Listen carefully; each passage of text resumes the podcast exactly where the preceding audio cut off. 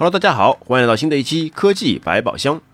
最近有消息称，CES 2022年展会可能将会有大量的老牌厂商将不再参加。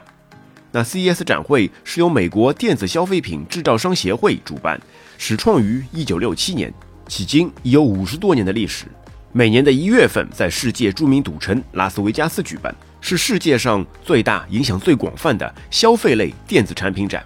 也是全球最大的消费技术产业盛会。该展会专业性强，贸易效果好，在世界上享有相当高的知名度。那我们可以在 CES 展会上发现很多新奇的黑科技产品，会令我们眼球一亮。有些虽然还是概念产品，不可能量产，但也是彰显自家公司实力的一种舞台。也有很多厂商会借着展会的东风来召开自己的发布会，发布自家公司的一些新产品。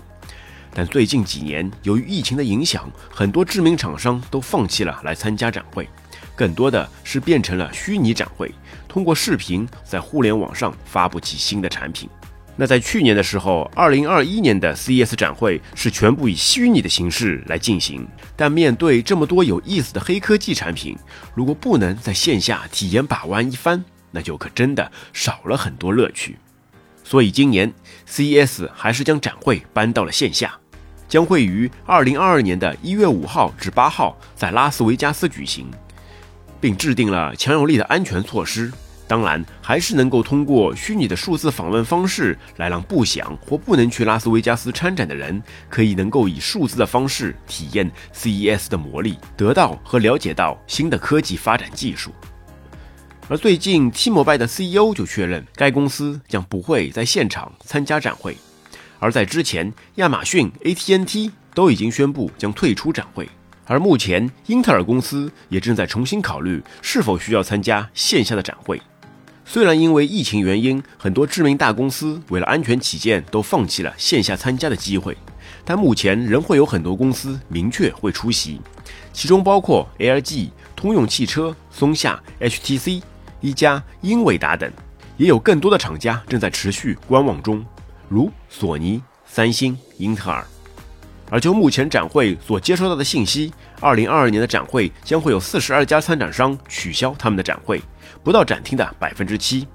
但在此期间，更会有六十家新的厂商加入，同时也包括之前的一些小厂商会扩大他们的展厅规模。特别像去年比较火的雷蛇口罩，更是因为疫情而研发起了高科技的产品，使防护和酷炫相结合，更是在九个月之后实现了量产。并且这届展会将会是最多政府议员参加的一届，将会有一百多名来自美国、欧洲、亚洲官员来参加演讲，那就包括网络安全和基础设施安全局局长、消费品安全专员、国家网络总监。欧洲议会技术政策高级顾问、法国驻美国大使等等，他们到时会来讨论一些关键性的科技政策问题。CES 2022又重新回归线下与线上的结合，虽然疫情让全世界的发展放慢了脚步，但人们所拥有的新的技术、新的想法、新的创造力还是会一往无前。